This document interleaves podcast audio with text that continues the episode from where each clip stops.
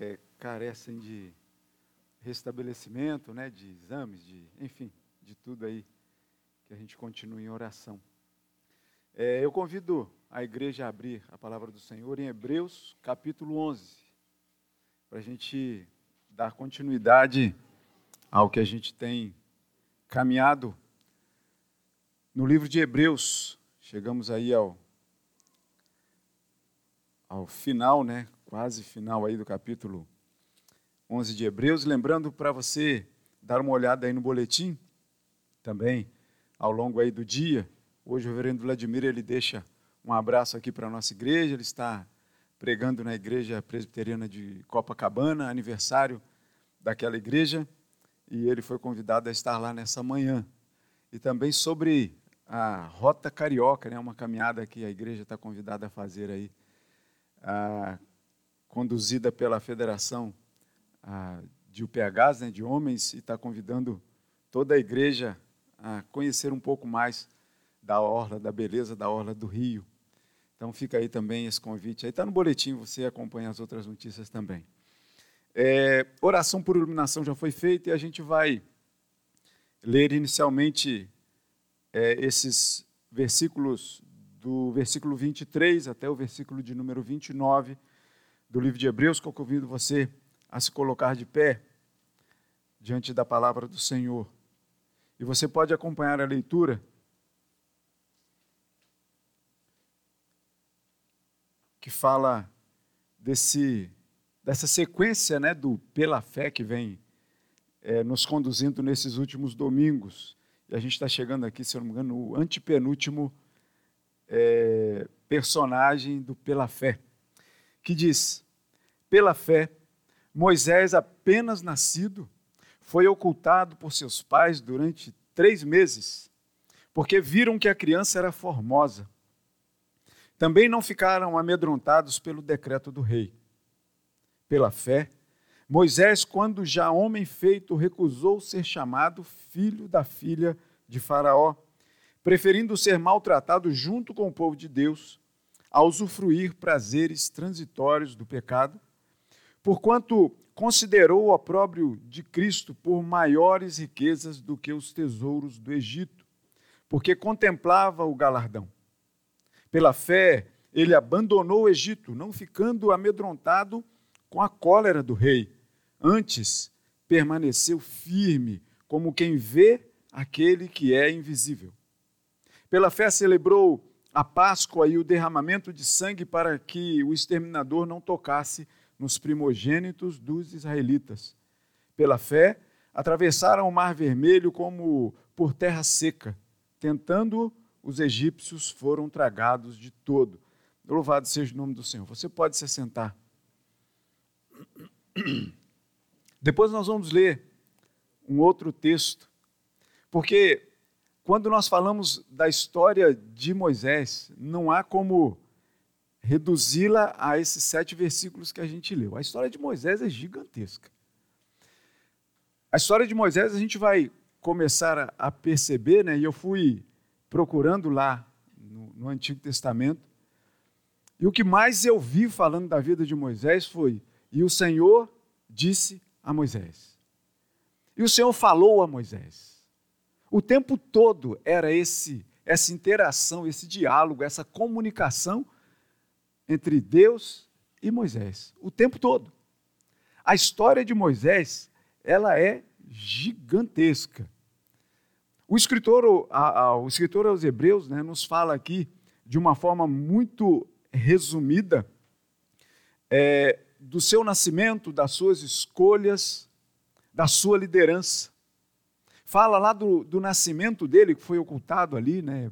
E aí você pode encontrar essa, essa história contada no livro de Êxodo, capítulo 1 e 2, você já vai ver ali o que, que aconteceu nesse, nessa, nessa forma do nascimento de Moisés, de como ele, a, a, sua escolha de não ser, como o texto aqui diz, né, de não ser contado entre é, é, é, é, como a filha de, de, do, da filha, o filho da filha de Faraó, mas preferiu escolher o seu povo a, a, a se conduzir com coisas transitórias, né, com benesses, com favorecimentos transitórios do pecado. Então é muita coisa para falar de Moisés. A vida de Moisés, na verdade, ela foi sob uma pressão violenta durante a sua caminhada. Pressão de todos os lados. Pressão do chamado de Deus para a sua vida. Quando chamou e ele né, tentou ali de todas as formas se desvencilhar desse chamado, dizendo: não sou capaz. Pressão do povo, que ele conduzia o povo pelo deserto e o povo reclamava o tempo todo. Você reclama da vida? Não. É porque você não esteve na pele de Moisés para saber o que é reclamação e pressão. Eu tenho, eu tenho acompanhado é, a, a, bolinha de tênis, né, pular para um lado e para o outro agora no, no S Open né, de tênis. Eu gosto de, de, de assistir tênis. Não sei jogar, não, nem um pouco. É, mas eu tenho, eu tenho acompanhado. E assim, a entrada é interessante, né? A entrada dos atletas lá no, no, na quadra de tênis, no, na última paredezinha que cerca o corredor da entrada deles, tem uma plaquinha lá de uma, de uma tenista Billie Jean King, que diz que pressure is a privilege. Pressão é um privilégio. E eu, justamente nesse texto, né, falando de, de Moisés aqui, eu falei, caramba, Moisés sofreu tanta pressão. E aí eu encontro uma frase dessa, que pressão é um privilégio. Eu penso assim, cara, eu não gosto de ter esse tipo de privilégio. Eu não sei você, mas eu não gosto, porque viver sob pressão é ruim demais. Você com, com prazos, com coisas a fazer, com, com, com dias que você queria que tivessem mais de 24 horas e não tem. E aí o que, que você faz? Mas pressão é um privilégio, a gente vai pensar isso. Mas no povo de Deus isso acontece? Eu digo para você: pressão é um privilégio. Tenha isso como um privilégio. Sofrer por Cristo é um privilégio. Estranha essa frase, né? Mas é verdade. Essa mensagem nós vamos é, é, dividi-la em dois momentos. O primeiro a gente já leu, que é esse resumo maravilhoso aqui que o escritor aos Hebreus, que foi muito feliz em descrever que Moisés considerou, olha só, né? Moisés considerou a riqueza de Cristo quando a gente lê na palavra que Moisés considerou a riqueza de Cristo como aquele que vê o que é invisível. E é sobre essa visão além que eu quero conversar com vocês aqui nessa manhã. Sobre essa visão que não é uma visão de agora, uma visão que olha somente o presente, uma visão que está condicionada ao que nós vemos agora, como você me vê aqui nessa hora. A gente vai falar aqui sobre justamente sobre essa visão que o escritor aos Hebreus olha pelos olhos de Moisés. E a primeira parte vem justamente dos versículos 24 ao versículo 26, onde diz que Moisés recusou uma vida mansa e confortável para se juntar a seu povo. Moisés tinha tudo, e lá no livro de Êxodo você vai perceber que quando Moisés foi colocado ali, né, o nome de Moisés é aquele que foi retirado das águas, é o significado, né? E eu gosto tanto de significados, de palavras, de nomes, né? Trabalho com isso, né? Isso é bom. É, é, Moisés é, significa aquele que foi retirado das águas, porque ele foi colocado como criança e você, as nossas crianças sabem disso. Talvez, eu espero que elas não saibam mais do que você né, porque elas estão aí na caminhada, né? Mas as nossas crianças sabem que o bebezinho foi colocado ali num cesto e jogado no, no rio Nilo, né? E encalhou ali junto de uns juncos, né? Umas, umas uns vegetais que sobem assim na, na, na margem do rio. E ali foi encontrado. E ele se recusou, à medida que ele cresceu, né? Ele foi criado por sua própria mãe, amamentado por ela, mas depois ele foi levado para o palácio, ele tinha tudo para viver confortavelmente, suavemente a sua vida. Mas ele preferiu fazer uma outra escolha. Ele não quis essas facilidades da vida. Ele preferiu estar sob pressão. Porque o seu povo estava sob pressão e ele preferiu, escolheu estar junto do seu povo. É isso que a gente vê aí no versículo de número 24 a 26. Ele, ele diz que a sua, o escritor diz que a sua visão foi além, porque tudo que ele via aqui na terra, ele entendia como prazer transitório. E não é assim. Tudo que nós conseguimos nesta vida, eu digo para você, é prazer transitório. Porque nós não vamos levar tudo aquilo que conseguimos, por mais esforço que você faça, nu você chegou, nu você voltará. Você não levará nada. A sua conta bancária vai ficar, as suas roupas de grife vão ficar. Tudo aquilo que você conquistou ou fez todos os esforços para conseguir, você não vai levar com você. Vai ficar aqui. O bom é saber que há recompensa maior em Jesus. O bom é saber disso. Muito maior do que tudo aquilo que nós temos. E aí o escritor aos Hebreus diz que Moisés considerou transitório. E eu digo para você que Moisés ele considerou transitório as coisas que ele viu que não estavam corretas. Ele preferiu estar com o seu povo. Mas eu digo para vocês também que coisas boas também coisas que nos dão prazer também, coisas que a gente conquista e coisas que são realmente boas, elas são transitórias. Elas são transitórias. E aí, é, essa, esse prazer transitório, o que de pior foi que Moisés não escolheu, né? o que de melhor foi que Moisés não escolheu, as piores coisas. Porque ele considerava, o que de pior ele considerava? participar das coisas que davam prazer e que eram pecaminosas. Aí foi a escolha boa de Moisés. Porque você escolher o que é bom hoje, pode escolher. E eu digo para você: escolha, escolha muito. Escolha coisas boas e que dão prazer hoje na sua vida, desde que essas coisas não sejam pecaminosas. Mas escolha coisas boas. É bom viver feliz. É bom viver bem. Então procure viver bem. Mas se essa coisa que te faz viver bem, se por acaso é uma coisa pecaminosa, procure deixar de lado. Porque se as coisas boas já são transitórias neste mundo, imagine então as coisas que são aparentemente boas e que são pecaminosas. Procura distância, manter distância disso. a gente vai ver que a escolha que Moisés fez, ele não está sozinho nessa história. Se você conhece a história de Daniel, também. Ele preferiu não se, e a palavra diz, né, preferiu não se contaminar com as finas iguarias que ofereciam para ele lá no palácio, no reino. E a escolha que ele fez foi uma escolha que, é, é, no ano de 2022, tem muita gente buscando por ela, né? uma, uma, uma, uma vida mais fitness, uma vida melhor, uma vida de comer legumes né, e água. Ou então procure a dieta de João, gafanhotos e mel. Né? Tem aí um banquete excepcional para você.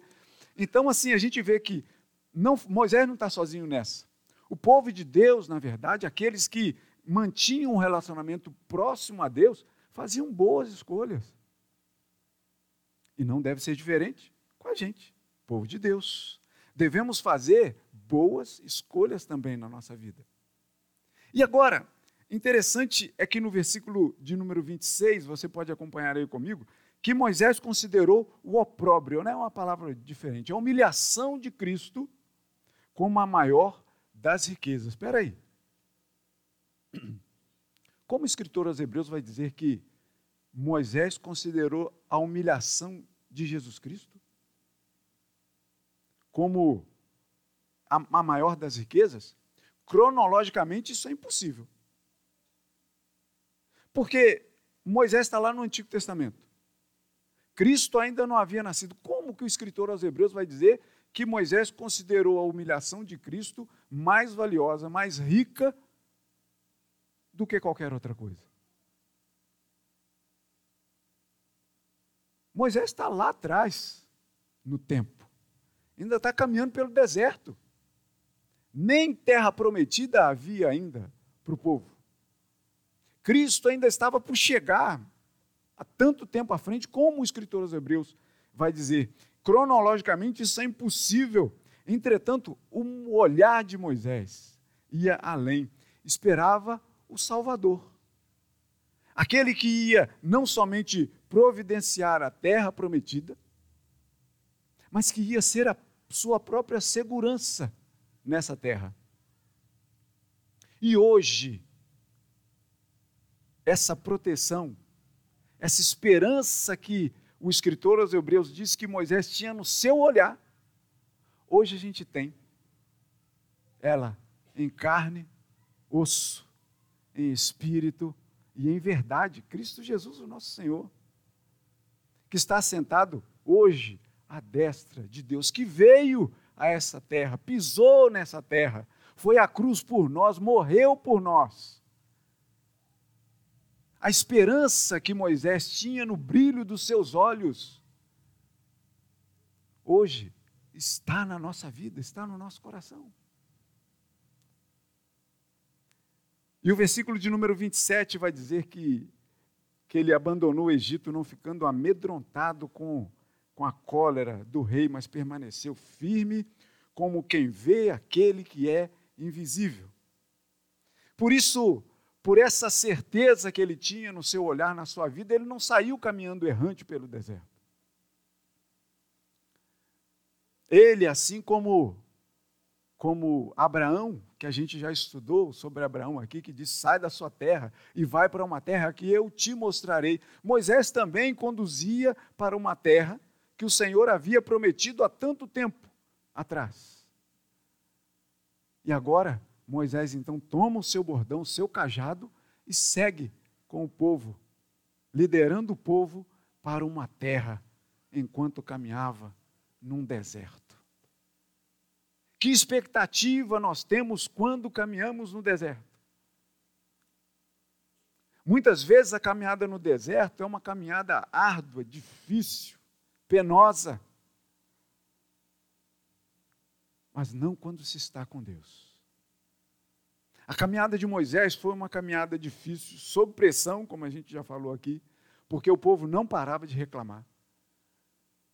Mas o diálogo sensível, sincero, diário, ele tinha com Deus. E Deus mantinha aquele homem como não comandando errante pelo deserto, mas como um grande líder de fé a olhar para a promessa que Deus fez para o seu povo.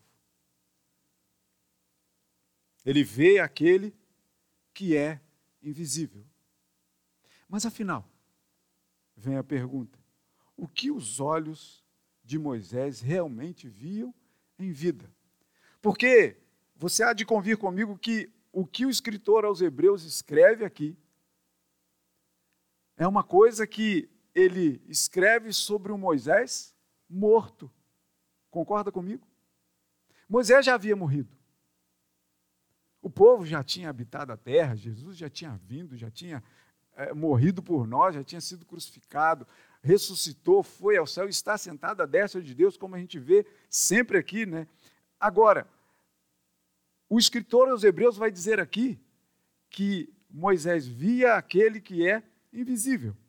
Mas afinal, eu pergunto, o que realmente os olhos de Moisés viam ainda em vida? E aí é o que eu convido você a nós lermos um outro texto. O primeiro, que a gente já leu aqui em Hebreus, fala de Moisés morto e do olhar desse Moisés, que agora já é morto. Eu convido você a abrir a palavra do Senhor em Deuteronômio, capítulo 34. Último, último capítulo de Deuteronômio, capítulo de número 34 de Deuteronômio.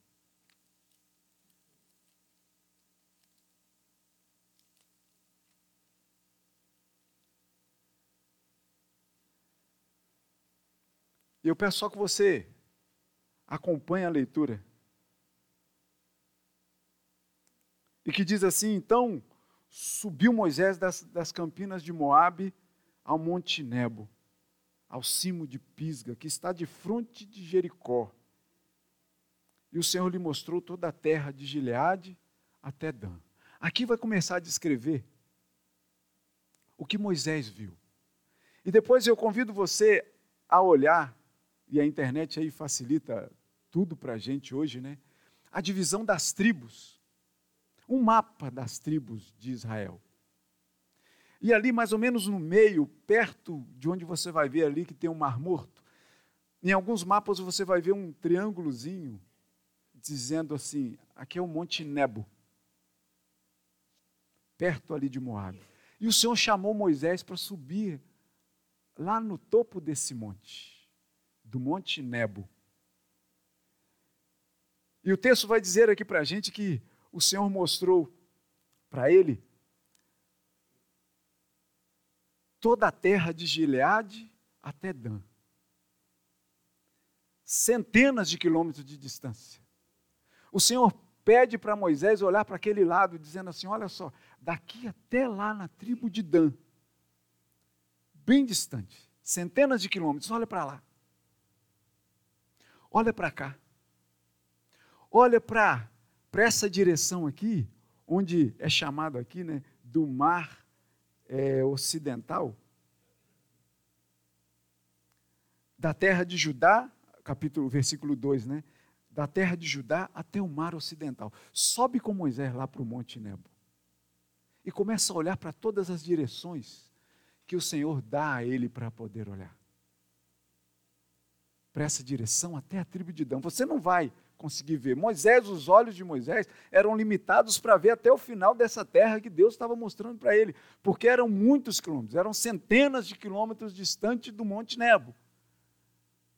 Mas o Senhor pede para ele: olha para lá, na direção de Dan. Olha para cá na direção do mar ocidental, que é o mar Mediterrâneo. Olha nessa direção, olha nessa, olha naquela. O Senhor vai dizer para ele: versículo 4. Esta é a terra que, sob juramento, prometi a Abraão, a Isaac e a Jacó, dizendo: A tua descendência a darei. Eu te faço vê-la com os próprios olhos, porém, não irás para lá. A pressão sobre Moisés não acaba até no seu último dia de vida.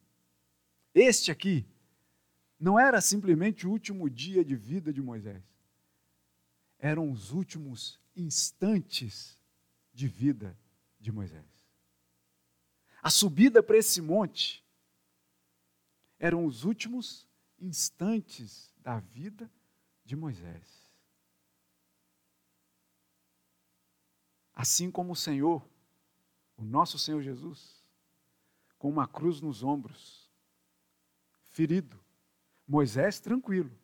O texto vai dizer aqui mais adiante que nem o vigor, nem o olhar de Moisés estavam danificados, estavam viçosos, estavam bons. Ao contrário do nosso Senhor, que com uma cruz no seu ombro, ferido, cuspido, maltratado, também subiu para o monte, para os seus últimos instantes de vida. Moisés subiu para esse monte na companhia do Senhor. E olha só que, que morte linda a de Moisés. Eu não sei se você já percebeu na linda morte de Moisés. Assim morreu ali Moisés, servo do Senhor, na terra de Moabe, segundo a palavra do Senhor. Olha só que coisa maravilhosa. Este, o Senhor, o sepultou num vale na terra de Moabe, defronte de Bet-peor. E ninguém sabe até o dia, até hoje, o lugar da sua sepultura. Tinha Moisés a idade de 120 anos quando morreu. Não se lhe escureceram os olhos, nem se lhe abateu o vigor. Os filhos de Israel prantearam Moisés por 30 dias nas campinas de Moabe. Então se cumpriram os dias do pranto de luto de Moisés. Josué, filho de Num, estava cheio do espírito de sabedoria, porquanto Moisés impôs sobre ele as mãos. Assim, Os filhos de Israel lhe deram ouvidos e fizeram como o Senhor ordenara a Moisés. Agora presta atenção no versículo 10. Nunca mais se levantou em Israel profeta algum como Moisés, com quem o Senhor houvesse tratado face a face, no tocante a todos os sinais e maravilhas que, por mando do Senhor, fez na terra do Egito, a Faraó, a todos os seus oficiais e toda a sua terra, e no tocante a todas as obras de sua poderosa mão e aos grandes e terríveis feitos que operou Moisés à vista de todo Israel. Eu fico imaginando essa cena do Senhor dizendo: Moisés, sobe aqui para o Monte Nebo. E veja bem, eu fico só imaginando, é coisa da minha imaginação, mas você pode imaginar junto comigo. O Senhor passa os, os, os braços nos ombros de Moisés e começa a mostrar para ele tudo ao redor. Tudo ao redor. A terra prometida. E diz para ele: Olha só, veja aí com seus olhos. Nela você não vai entrar. O maior amigo de Moisés, aquele que nos faz ver as promessas, põe a mão nos ombros de Moisés e lhe mostra as promessas, a promessa em forma de terra. Não era o que o povo esperava. Não era o que o povo, enquanto caminhava no deserto, esperava. Não era, não era o que o povo, enquanto estava escravo lá no Egito, esperava. O povo esperava a terra prometida. Era a sua esperança, era a sua herança, era o que o povo mais queria. E agora estava ali, pertinho de se concretizar isso. E que a gente vai ver que se concretiza por mão de Josué, aquele que Moisés abençoou. A promessa em forma de terra estava a poucos passos do Monte Nebo, de onde Moisés estava. Não irás para lá. Mas por quê? Porque o Senhor teria privado Moisés de entrar na terra prometida, na terra tão esperada. Lembra que eu falei que pressão é um privilégio? Moisés, que sob pressão, caminhava com o povo e o povo começou a reclamar, dizendo que estava com sede, que estava com saudade do Egito, porque lá no Egito tinha cebola para comer, tinha alho, tinha tudo de bom, e naquele deserto não tinha nada. O Senhor então foi consultado por Moisés. Moisés chegou ao Senhor Deuteronômio capítulo 32 vai contar isso, Números capítulo 20 vai nos contar também, Números 27 vai nos contar também, depois você pode consultar isso em casa. Moisés chegou para o Senhor e falou assim: Senhor, não estou aguentando mais, o povo está reclamando que está com sede. O Senhor falou para Moisés assim: Olha só, vai ali até aquela pedra e fala para a pedra pedra, dá água para o povo. Moisés, sob pressão do povo, dizendo que estava com sede. Sobre essa pressão da palavra do Senhor, dizendo uma coisa que é meio absurda. Concorda comigo? É meio absurda você falar para uma pedra da água. Se você chegar para um charco, para um, um, um lugar assim meio úmido, tudo bem, mas para uma pedra, e Moisés volta para o povo que estava lá com a boca aberta esperando água, esperando uma resposta, uma resposta que tivesse pelo menos um mínimo de lógica. Moisés junta o povo, pega o seu cajado e vai de frente para a pedra. E diz assim para o povo, para o povo reclamão, para o povo que botava pressão: ao invés de Moisés falar para a rocha, rocha, pedra, dá água para o povo, Moisés pega o seu cajado e a palavra diz que ele fere a rocha e diz assim: Por acaso vocês esperam que Deus mande água para vocês dessa pedra? E a pedra começa a jorrar água. de forma a que todo o povo fica saciado e os animais também. E o Senhor diz para Moisés o seguinte: olha só, porque você não me honrou diante do povo, lá nas águas de Meribá, lá na rocha, que eu falei simplesmente para você falar que ela daria água, você meio desconfiado, feriu, desafiando. Por acaso o Senhor dessa pedra vai sair, vai fazer sair água? Por causa dessa desobediência, você só verá a terra prometida, mas não entrará nela. Palavra dura, né? Pressão é um privilégio. Fala a rocha a rocha deu. Jesus vai dizer que no mundo você vai passar por pressões. Mas tem de bom ânimo. O Senhor venceu todas as pressões do mundo por nós.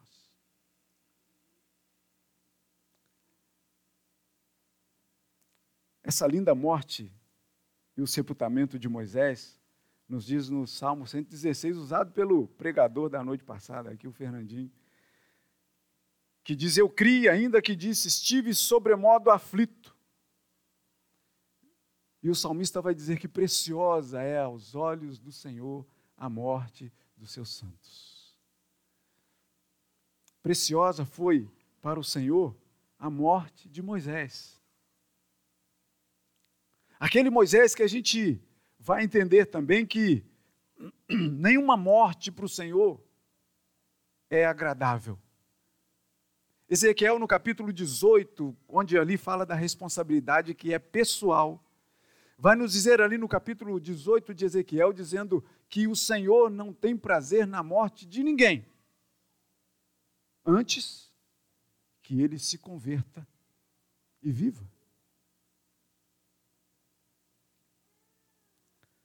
O apóstolo Paulo vai dizer e vai escrever aos Filipenses dizendo que morrer é lucro. Mas vai dizer do porquê que morrer é lucro. Porque viver é Cristo. Os olhos físicos de Moisés ali, eles não viam Cristo, nós vemos. Nós vemos hoje. Os olhos de Moisés não sabiam Cristo, nós sabemos hoje. A fé que Moisés tinha no Salvador que viria é a nossa fé no Salvador que veio, Cristo Jesus, o nosso Senhor. Aquele olhar do Moisés adormecido de Hebreus nos faz ver aqui agora que Moisés é aquele com quem o Senhor falou face a face. Jesus fez cego ver. E o cego que não via passou a ver os prazeres transitórios dessa vida. O que os nossos olhos veem hoje? O que os nossos olhos esperam hoje? A nossa visão hoje deve ser uma coisa além do que os nossos olhos podem ver. Os nossos olhos não devem estar na esperança do Cristo de hoje, mas do Cristo da eternidade. Naquele que nós esperamos hoje, enquanto reunidos aqui nessa manhã. Estamos reunidos aqui porque temos esperança. Estamos reunidos aqui nessa manhã porque vemos além do que os nossos olhos podem ver. Estamos reunidos aqui nessa manhã porque aguardamos a vinda daquele que nos prometeu muito mais do que os tesouros de uma terra prometida aqui, no hoje, no agora. Mas estamos aqui reunidos nessa manhã porque esperamos uma terra de uma pátria que não é o Brasil de hoje de uma pátria que não é o Israel, lá do outro lado do Atlântico. Mas a nossa esperança é a esperança numa terra que é uma terra celestial, espiritual, em Cristo Jesus. Uma terra que mana leite e mel, daquela que ouviram os antepassados falar sobre a terra de Israel.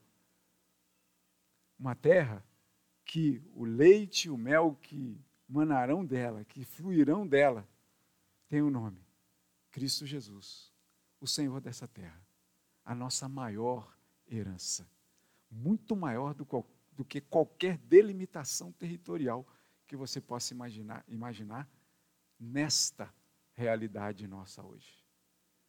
Além do que os olhos podem ver.